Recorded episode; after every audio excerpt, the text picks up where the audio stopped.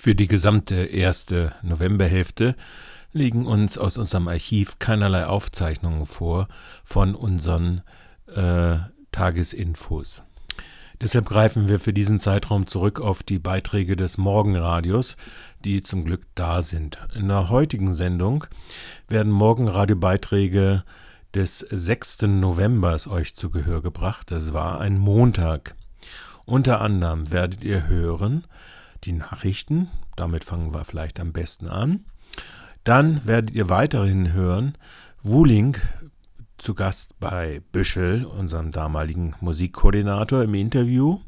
Eine Presseschau zur Ermordung des israelischen Ministerpräsidenten Rabin durch Siedler äh, und Veranstaltungshinweise.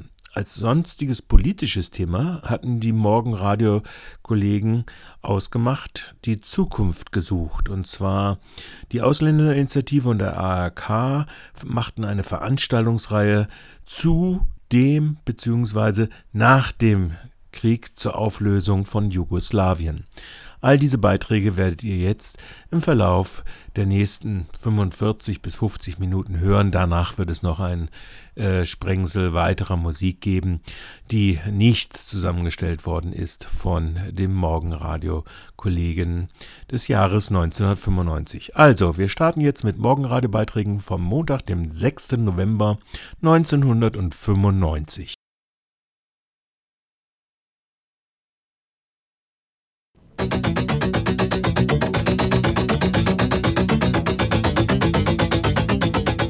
Radio Dreieckland Freiburg 102,3 MHz. Ihr hört die Nachrichten im Morgenradio.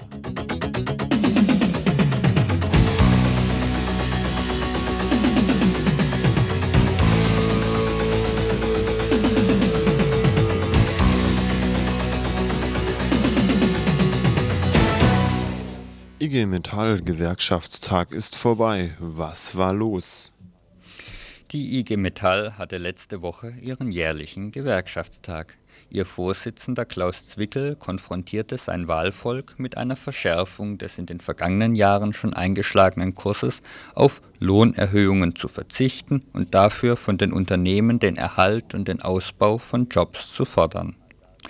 Das Neue in diesem Jahr besteht nun darin, dass die Gewerkschaft nicht auf einen Angriff der Arbeitgeberseite reagiert, wie in den vergangenen Jahren, sondern dass sie die Lohnbremse von sich aus vorschlägt. Konkret bot Zwickel an, dass die Löhne 1997 nur um genau so viel steigen sollen wie die Inflationsrate und dass die Unternehmen Langzeitarbeitslosen niedrigere Löhne beim Berufseinstieg zahlen sollen. Dafür will er dann eine Zusage der Metallarbeitgeber, dass drei Jahre lang 100.000 neue Arbeitsplätze geschaffen werden und zusätzlich 10.000 neue Jobs für Langzeitarbeitslose. Auch die Bundesregierung soll sich beim Abbau des Sozialstaats bitte bitte dafür zurückhalten. Die Begeisterung auf Kapitalseite ist eher verhalten. Der Umfang der Arbeitsplatzzusagen wird als unerfüllbar hingestellt, die Richtung Lohnstopp aber natürlich grundsätzlich begrüßt. Deutschland muss jetzt zusammenhalten. Auf dem Gewerkschaftstag dagegen erhob sich mehrfach Protest gegen den Strategiewechsel der Führung. Verräter hieß es platt oder Vornehmer Co-Manager. Einen Gleichstand mit der CDU konnten die Delegierten auch beim Thema Frauenquote erzielen. Einen Antrag, dem Anteil der Frauen in den Gremien der IG Metall quotiert mit Kolleginnen zu besetzen, fand nicht die erforderliche Zweidrittelmehrheit ihrer meist männlichen Kollegen. Kommentar zur Nachricht über den IG Metall Gewerkschaftstag folgt jetzt. Ja, ist eigentlich eigenartig, dass man jetzt einen Kommentar mitten im Nachrichtenblog liest, aber ihr habt es ja gerade gehört. Ich fühle mich aber jetzt trotzdem verpflichtet, jetzt mal zu sagen, was ich gerade eben nicht gesagt habe. Einfach so aus medienkritischem Impuls. Schließlich erlauben ja Kurznachrichten nicht großartig lang nachzudenken und nachzugrübeln, aber dieser Beitrag muss halt mal die Form sprengen. Erstens, ich weiß auch nicht, ob es eine gute Idee ist, dass die IG Metall den Unternehmern den in den nächsten Jahren zu erwartenden Zugewinn an Produktivität freiwillig anbietet, um dafür nur einige hunderttausend neue Arbeitsplätze zu fordern. Zwei Probleme sehe ich dabei. Zum einen können ja auch die Gewerkschaften unserer Konkurrenten im Ausland die Lohnforderungen reduzieren, was den Wettbewerbsvorteil des deutschen Verzichts schmälert. Konsequenz wäre international eine an neurotische Magersucht grenzende Lohnsenkungsabmagerungskur. Zum anderen zeigt es aber auch, dass die unter Franz Steinkühler doch zumindest noch verbal radikale IG Metall mittlerweile voll von der Logik des Standortwettbewerbs erfasst ist. Große Preisfrage, wie kann man sich dieser Logik entziehen? Kann Mensch so tun, als ob mit konventioneller Tarifpolitik irgendwem gedient ist? Diese Debatte wird von Zwickel jetzt ganz massiv auf die Tagesordnung gesetzt und das muss man immerhin als denke ich mal, Verdienst der IG Metall da sehen, aber man muss die Debatte auch führen. Zweitens hätte ich mich noch über den Vorschlag auslassen können, Überstunden als Freizeit abzugelten, anstatt sie besser bezahlt zu bekommen. Zur weiteren Aufweichung des Flächentarifvertrags hätte ich auch noch mal sagen können, ich habe mich aber für die sehr versteckt präsentierte Meldung über die Ablehnung der Frauenquotierung in den Gremien der IG Metall entschieden, weil hier offensichtlich in der Frankfurter Rundschau, die meine Hauptquelle für den Beitrag war, und die IG Metall eben noch ein Nebenwiderspruch gesehen wird, was natürlich Radio Dreieckland so nicht tun kann und will. Itzhak Rabin wurde ermordet. Fact. Am Samstagabend erschoss ein Israeli den israelischen Regierungschef Itzhak Rabin. Medienecho. Dieses Ereignis war gestern eine jener Gelegenheiten, denen die Tagesschau 15 Minuten widmet. Also ein mediales Superereignis mit Exklusivitätsanspruch. Der Mord schaffte es zwar am Samstagabend nicht, den Auftritt von Michael Jackson in Wetten das mit mehr als nur einem eingeblendeten Spruchband zu unterbrechen. Dafür könnt ihr aber heute in der ersten Reihe in der Live-Übertragung der Beerdigung im ersten Programm dabei sein, neben Cole, Sharping, Clinton und weiteren 2500 Top-Trauergästen, soweit sie sich hertrauen.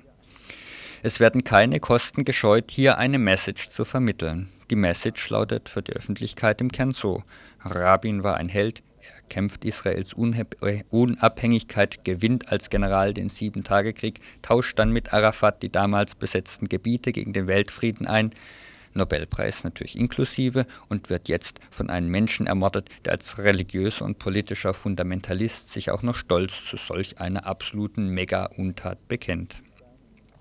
Ich will hier nur wirklich nicht zynisch sein und mich in dieser Nachricht nicht darüber lustig machen, denn ich finde den Mord natürlich auch moralisch und politisch unmöglich.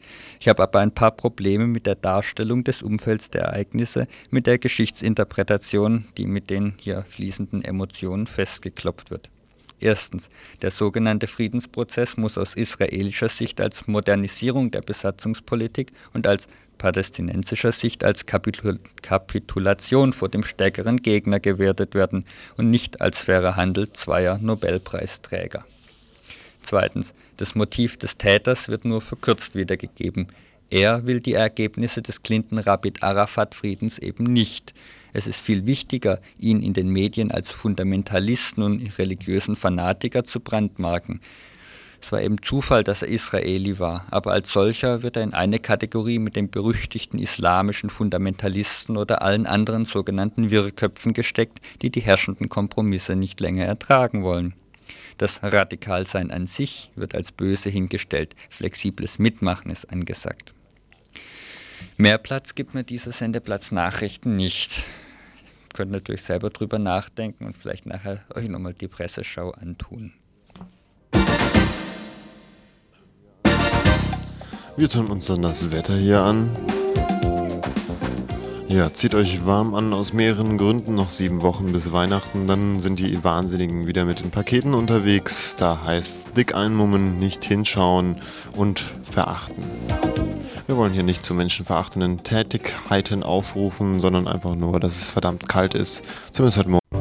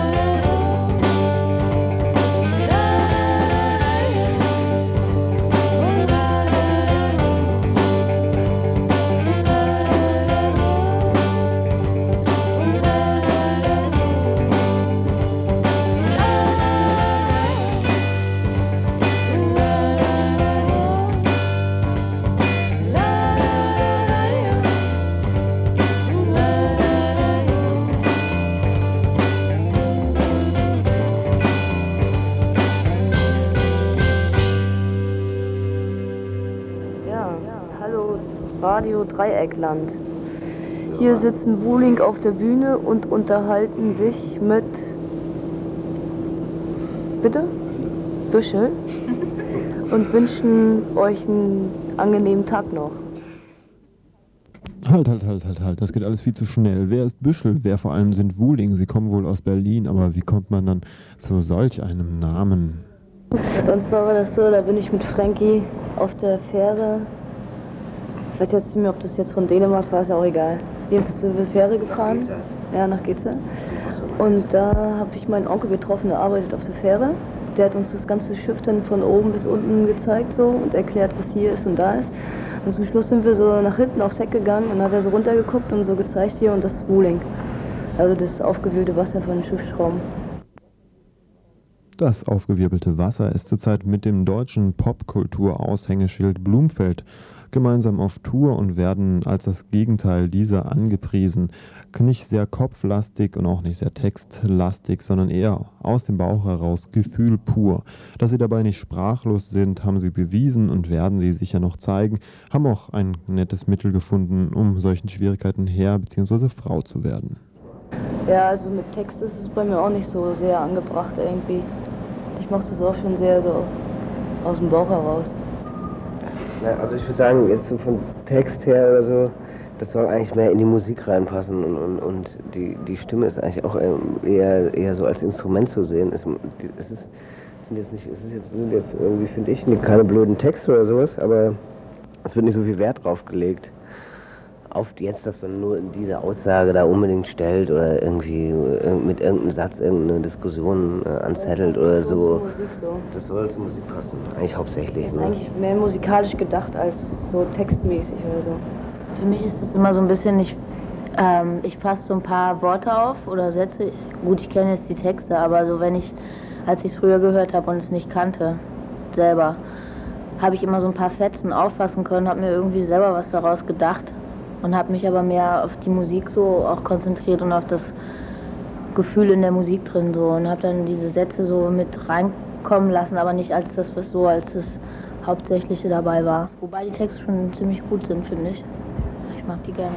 Wie arbeiten oder steht das alles gemeinsam? Ach, Frank, ich schreibe auch manchmal. Ja, ich schreibe auch mal ab und zu ein. Oder ein Satz fällt mir mal ein.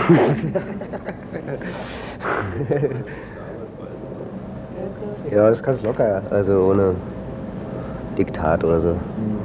Jeder kann eigentlich machen, was er möchte. Ist einem was Gutes eingefallen, das willst du ja machen. Mehr gibt's halt nicht. schon was. Stimmt, so lange dabei. auch schon irgendwie. Das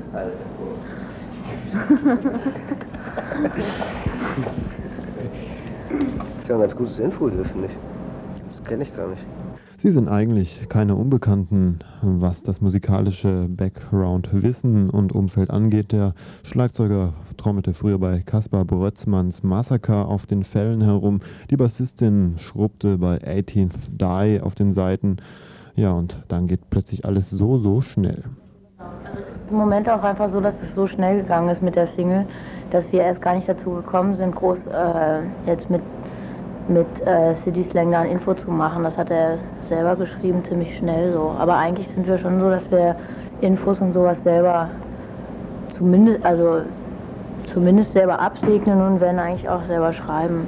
Naja, naja. muss man einen schreiben lassen, der, der unsere, wo man merkt, also jetzt hier so wie hier, der merkt, dass er, dass er da irgendwas mit, dass er da mhm. was mit anfangen kann. Das ist ja ganz gut eigentlich, finde ich. Das ist auch eigentlich was gut geschrieben.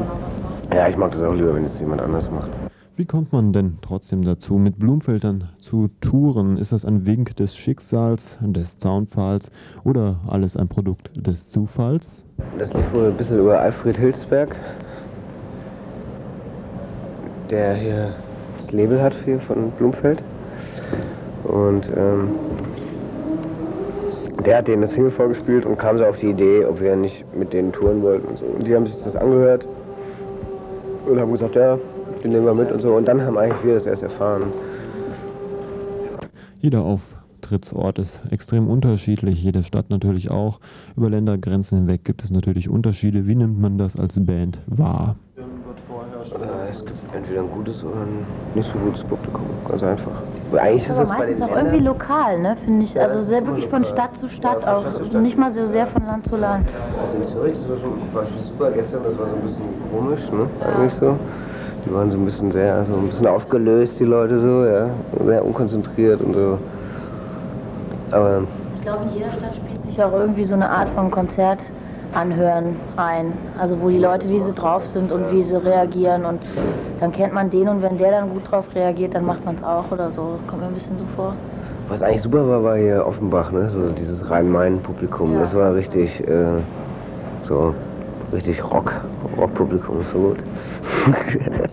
Egal wie, wo und warum, das Publikum ist auf jeden Fall immer besonders interessiert und aufmerksam, wenn es mit deutschsprachigem Text oder Kulturgut konfrontiert wird. Ich finde das nicht so mit. Mir ist echt egal, was für eine Sprache das ist. Ist mir echt egal.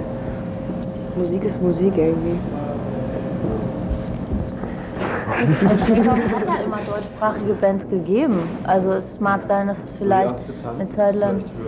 Ja, mag sein in, in, der, in dieser Generation, aber es gab ja auch, mein Gott, es gab äh, Tonsteine Scherben und danach ging es irgendwie weiter. Es gab ja ständig irgendwie deutschsprachige Bands. So ist es ja nicht. Also ich finde es nicht unbedingt, dass das so, so ein neues Ding ist. Kann sein, dass es eine Zeit lang irgendwie dieses Fixiertsein auf Ami-Bands gab oder so. Aber Aber es gibt halt eindeutig weniger Bands in, äh, als in England oder in Amerika, irgendwie, also die auch so, irgendwie so, sich zumindest international irgendwie so ein bisschen das auf jeden Fall. Rumtreiben können oder so. Und das ist eigentlich alles, was, man so, was da so, was der Unterschied ist, finde ich. So, ja. Dass es halt nicht so viele gibt, die da so, die so, so engagiert sind, so, dass sie da auch irgendwie äh, weit kommen oder so. Das ist halt in Amerika oder England ganz andere Einstellung. Ne? Die Leute haben eine total andere Einstellung zu Musik und zu Musik machen auch so. Das fehlt, glaube ich, hier manchmal so. Aber ja, aber das ist so zum Beispiel so, dass jetzt äh, äh, Engländer oder Amerikaner, die unsere Musik hören, das einfach gut finden und überhaupt nicht interessiert daran sind, was da eigentlich gesagt wird oder so, sondern der Musik zu hören und die Stimme auch gut finden und so und, und auf die Message oder so gar nicht so einen Wert legen. So. Die hören es echt ein bisschen mehr von, von unten rum und in Deutschland haben wir immer die Schwierigkeiten, dass wenn man irgendwie mal was raus, äh, was eine Kassette hat, so, wo der Gesang irgendwie wirklich mal so drin liegt und man versteht nicht jedes Wort und so, dann gibt es eigentlich immer gleich tiere Schwierigkeiten. Kommen alle gleich an und schimpfen und Aber das ist schon so, wenn man Deutsch singt, dann wollen sie es auch verstehen. Verstehen, so. ja, genau. also das ist echt schon so drinnen bei den Leuten. Wenn irgendwas Deutsch ist, dann muss das auch echt verständlich sein. Da ist man dann ruckzuck wieder bei einem heiklen Thema Deutschpop als Exportgut. Das war eine Diskussion Anfang des Jahres von Günter Jakob angefacht, in diversen linken Gazetten und sonstigen Medien ausgefochten. Ich fragte nochmal Jochen Distelmeier von Blumfeld, was er im Moment davon hält. Ja, ich halte das ja nicht für einen Dialog. Also da hat ja kein Diskurs stattgefunden. Er hat da monologisiert irgendwie. Hat, ich finde ja, er hat ja recht hinsichtlich dieses Wo ist zu Hause Mama-Dings und so, ne? Also das ist schon problematisch, ne? Äh, sein Artikel in der Bahamas, der dann ja später dann konkret erschienen ist, ähm, fängt ja richtig an, ne? Mit dieser ganzen Crowds with Attitude-Geschichte. Äh, dadurch entwickelt er quasi das Fundament seiner Argumentation, ne? Was ich so erstmal, ja, inhaltlich für richtig halte. Aber dann geht er auf Punkte, da habe ich auch mit ihm drüber geredet. Ne? Und es gab auch, bevor der Artikel erschienen ist, bei uns zu Hause so, hatten wir so ein Treffen mit ihm. Kamen wir so vorbei, Kaffee trinken mäßig und äh, Ted von Zitronen war halt mit dabei, mit dem ich zusammen wohne. Und äh, Tobias, glaube ich, auch.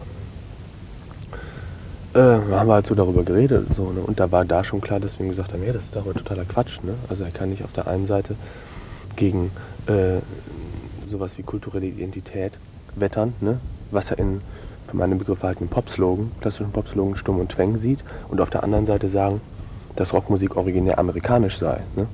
Das ist halt schon formal ein Fehler, ne? Und auch, auch, auch, auch historisch eigentlich ein Fehler. Und ähm, hat er aber so nie zurückgenommen, beziehungsweise. Nee, nee. Nein, nein, genau. Deshalb sage ich ja, also das ist halt kein Dialog, der da stattfindet. Ne? Das ist auch kein Diskurs. Das ist halt ein, äh, so wie ich den Gestus seines Artikels verstanden habe, das habe ich ihm auch gesagt. Und das ändert für mich nichts an dem Verhältnis, was ich zu ihm habe. Ne? Äh, äh, ist halt ein Monolog. Ne? Ich fühle mich davon nicht angesprochen. Also ja, sowohl vom Gestus als auch von der inhaltlichen Darstellung nicht. Und äh, von daher habe ich mich da bislang noch nicht zu geäußert. Bevor das hier auch wieder zu Monologen komischer Art ausartet, ein Stückchen von Wuling Dimde Dimde.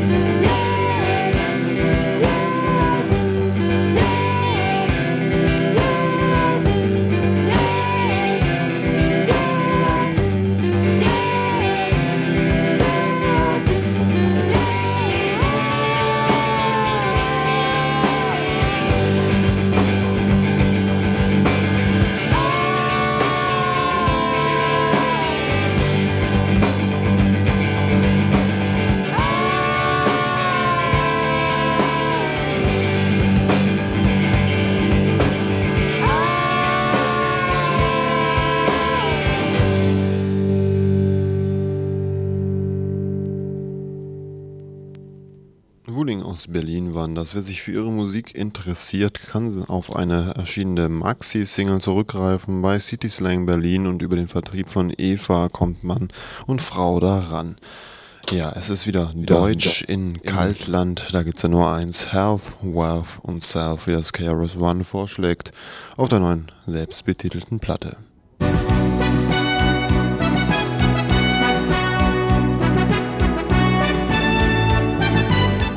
Radio Freiburg. Das Morgenradio mit der Presseschau.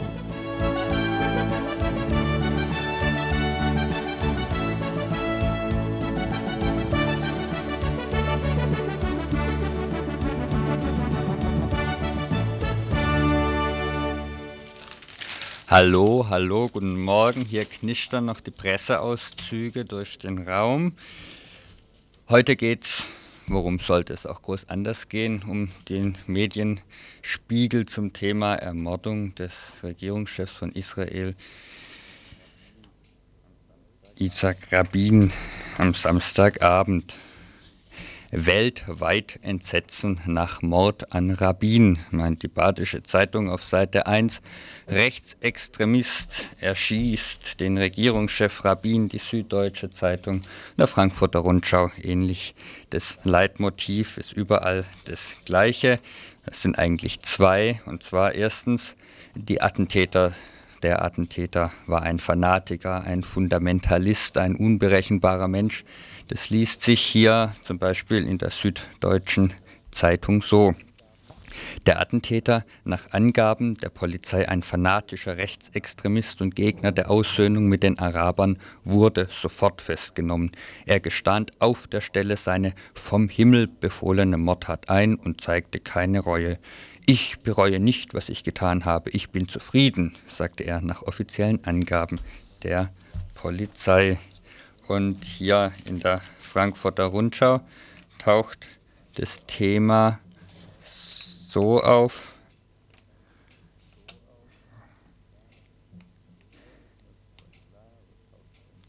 Hoppala, wo taucht es denn auf?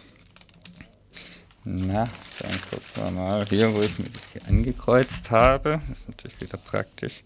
Na, dann lesen wir es doch mal in der Badischen Zeitung zur Abwechslung. Überall lautet das Gleiche. Ein jüdischer Fanatiker, der 27-jährige Student Yigal Amir, hatte Rabin am späten Samstagabend in Tel Aviv erwartet, ermordet. Der Friedensnobelpreisträger wurde auf der größten Friedensdemonstration der israelischen Geschichte von drei Kugeln getroffen und starb eine Stunde später im Krankenhaus.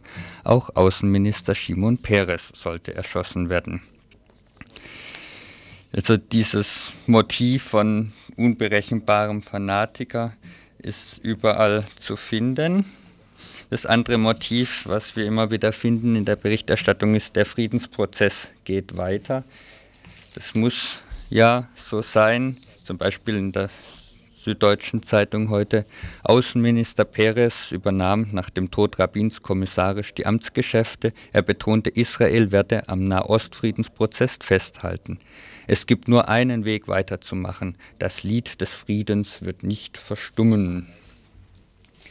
Der Badischen Zeitung liest sich das so, den Tränen nahe rief US-Präsident Clinton zur Fortsetzung der Friedenspolitik im Nahen Osten auf. Der Frieden wird Rabins bleibendes Vermächtnis sein oder in dem Kommentar in der Badischen Zeitung heute, die Spitzenpolitiker aus aller Welt, die heute zur Beisetzung nach Jerusalem kommen, werden ihm nicht nur optisch den notwendigen Rückhalt geben, sie alle wissen, dass es zur Rabins Friedenspolitik keine Alternative gibt und werden dies öffentlich bekräftigen. Das Attentat auf Rabin ist sicher und ohne Zweifel absolut scheiße und darüber kann man sich nur hier schlecht lustig machen. Aber hinterfragen diese zwei Motive möchte ich dann schon nochmal. Attentäter, Fundamentalist als Begriff wird immer in die gleiche Ecke gesteckt. Leute, die sich prinzipiell herrschenden Kompromissen sozusagen widersetzen, die können ja irgendwie nur mit Terrorismus, mit Fanatismus, mit so absoluten Un, Mega-Untaten ja, rauskommen und rüberkommen. Und wir als, sage ich jetzt mal, zivilisierte Pressegesellschaft können das natürlich auch nur verurteilen und verdammen. Und das zweite Element, nämlich diesen Nobelpreisträchtigen Frieden überall immer hochzuloben, das geht dahin, dass man sich dann auch gar nicht mehr überlegt, ja, wem nutzt eigentlich dieser Frieden im Nahen Osten? Wer sind da die Opfer, beziehungsweise wer ist da die unterlegene Partei? Ist es wirklich so, dass da zwei Nobelpreisträger fair eine Friedenslösung aushandeln oder ist es nicht eher so, dass die Palästinenser mit dem Rücken zur Wand hatten keine Unterstützung mehr und werden jetzt mittlerweile von den Israelis sozusagen einfach in einer modernisierteren Form der Besatzung klein gehalten.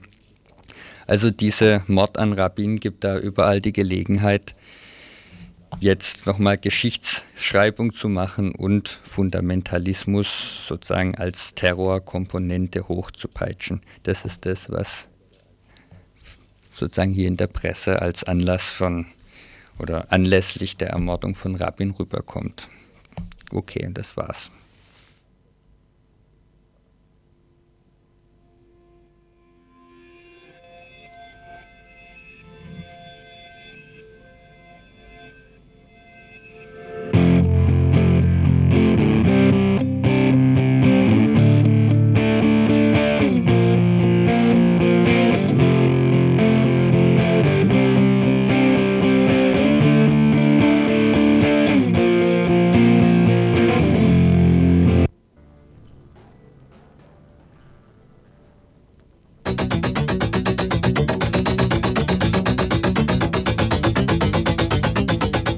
Radio Dreikland Freiburg 102,3 MHz. Ihr hört die Nachrichten im Morgenradio.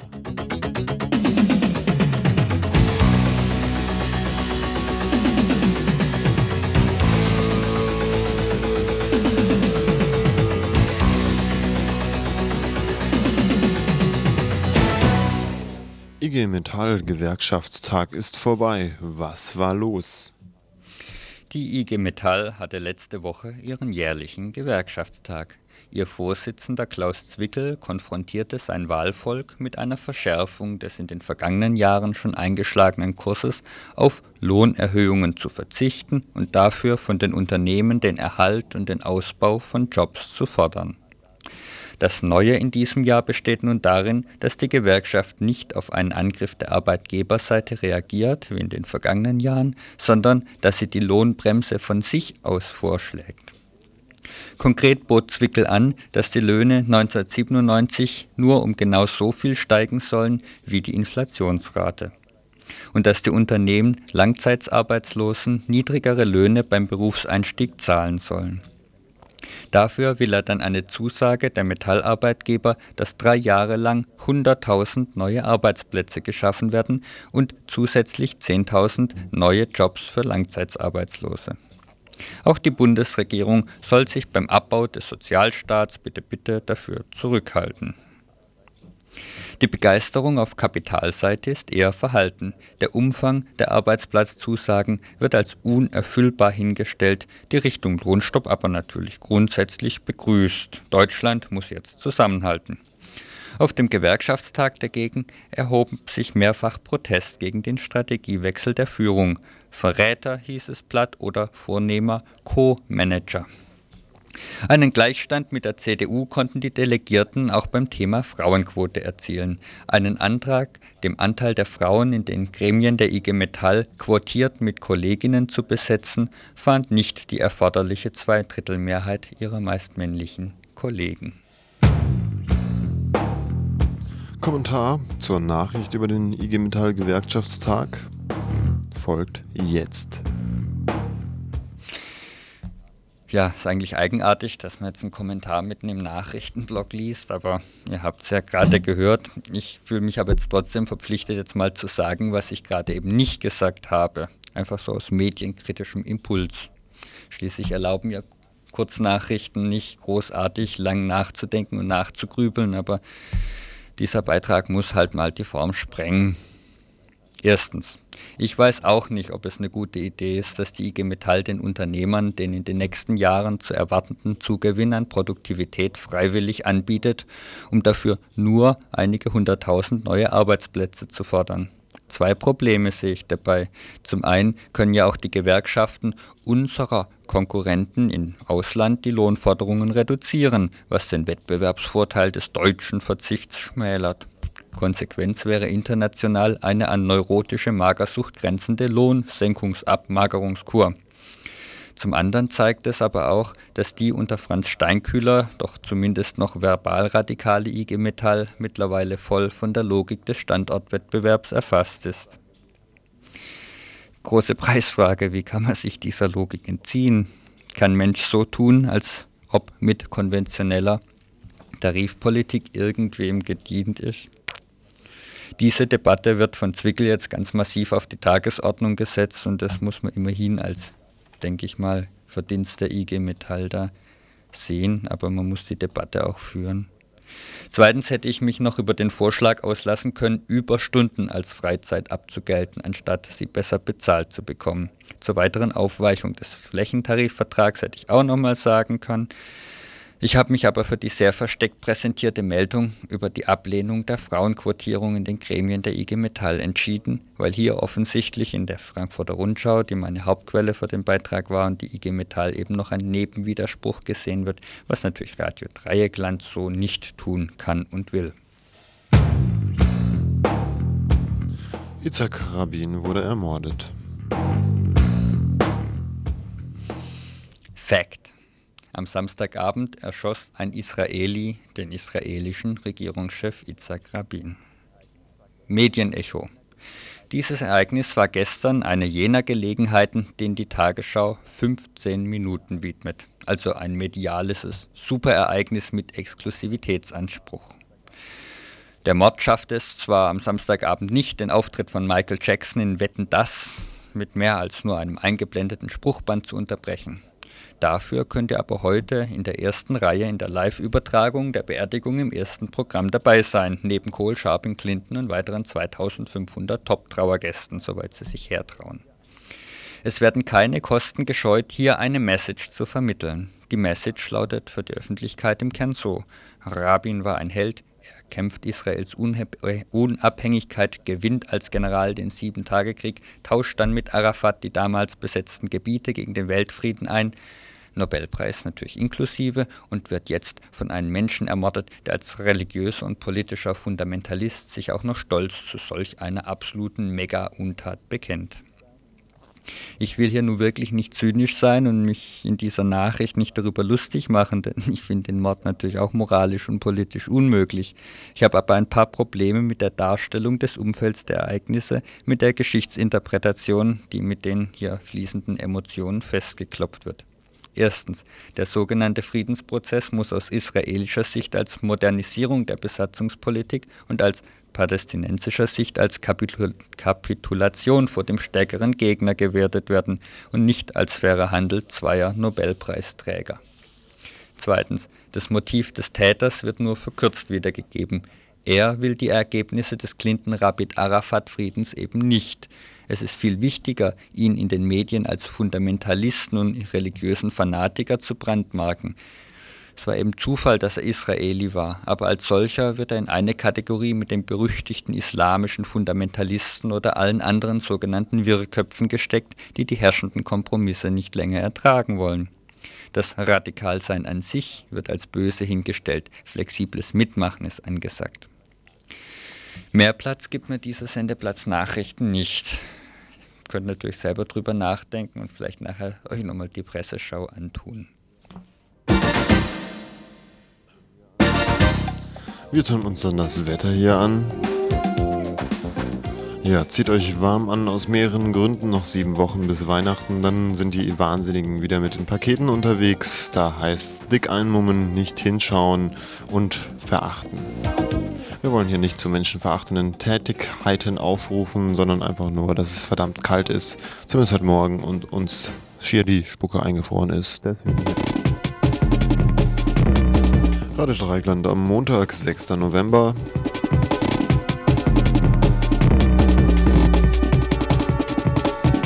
Jetzt gibt es die Veranstaltungshinweise für Freiburg und Umgebung.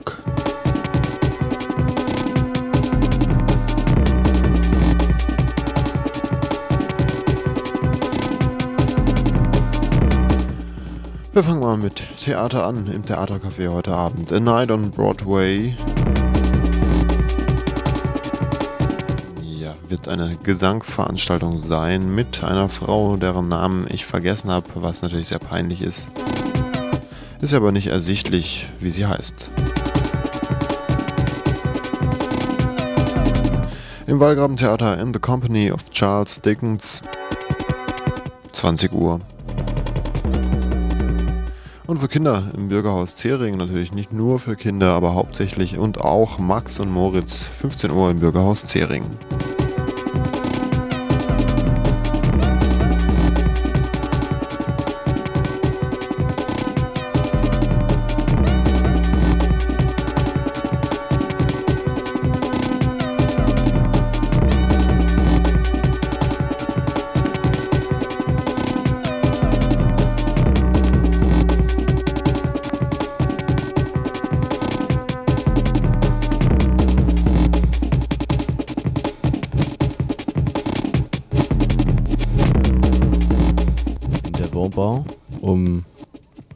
21 Uhr heute Abend im Haus 37 gibt es eine Jazz- und Jam-Session.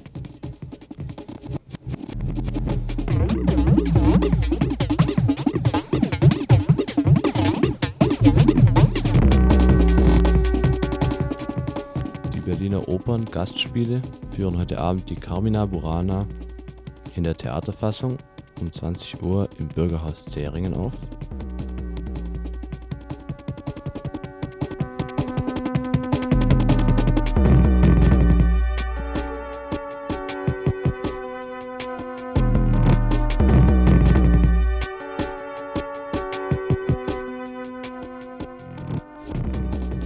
Zu guter Letzt die Jazz- und Rockschule spielt einen Chedim Pool heute Abend im Jazzhaus um 21 Uhr.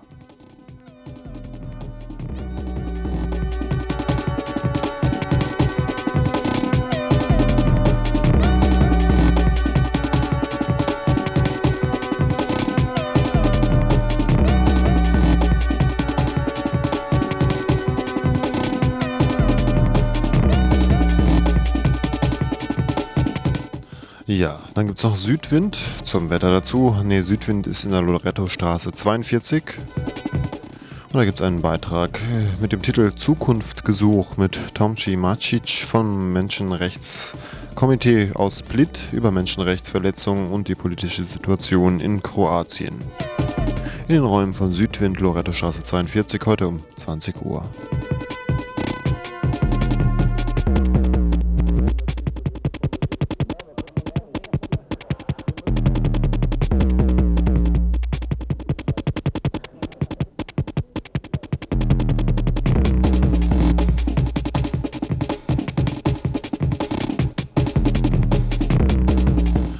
Das war's eigentlich schon. In Freiburg an Veranstaltungen. Deswegen gibt's jetzt noch einen Überblick über das Radio Dreieckland Tagesprogramm heute Montag, 6. November.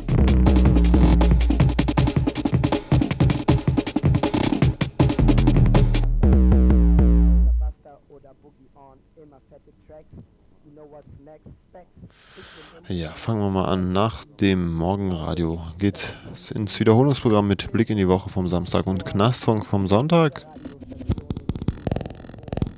Von 12 bis 13 Uhr High Noon, das Mittagsmagazin. Dort gibt es ein Interview mit Max und Moritz Theater, was eben heute im Bürgerhaus Zering heute Nachmittag stattfindet. Eventuell auch noch Interview mit der Villa Courage Gruppe. 13 bis 15 Uhr gehört Radio Juventud in der Wiederholung vom Sonntag. Von 15 Uhr ab Radio International. Bis 16 Uhr dann gibt es das Gruppenradio Filipino Hour. Und da läuft dann die Sendung, die eigentlich letzten Montag hätte laufen sollen. Von 17 bis 18 Uhr das Musikmagazin mit Kali.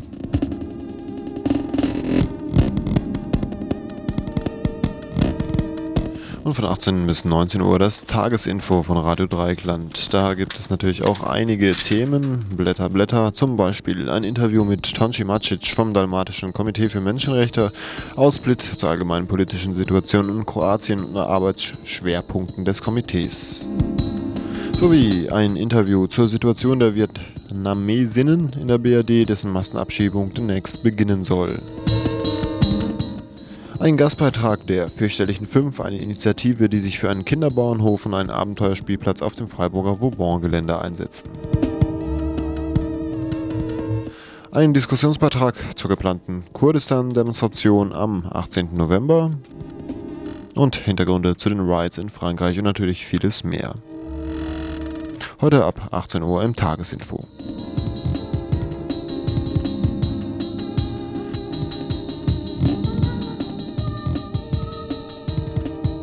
Von 19 bis 20 Uhr Regionalfunk Emmendingen wechselt mit heute RDL Kommunalmagazin. Da geht es um, an, um ah ja, den Anfang und am Anfang war die Zone, die Nachkriegszeit in Freiburg, Teil 8. Um die Reformpolitik der französischen Besatzungsmacht. Im Studio ist Werner Siebler, der berufsverbotene Briefträger.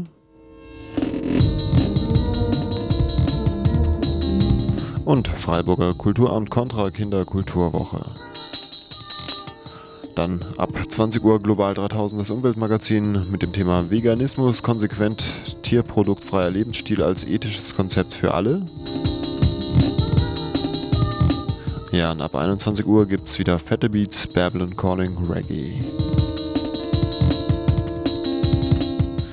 Ab 22.15 Uhr Down to Earth, Neuvorstellung und ein Interview mit Il Grand Teatro Amaro, die kürzlich im Vorderhaus zu Gast waren, sowie wahrscheinlich ein Interview mit Michele Baresi aus Berlin.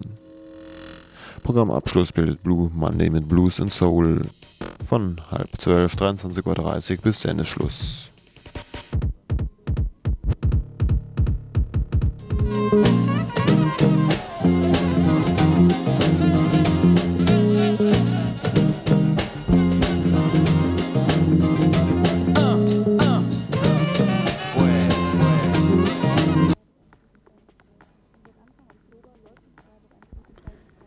Seit Anfang Oktober läuft in Freiburg eine Veranstaltungsreihe unter dem Titel Zukunft gesucht zum Krieg im ehemaligen Jugoslawien.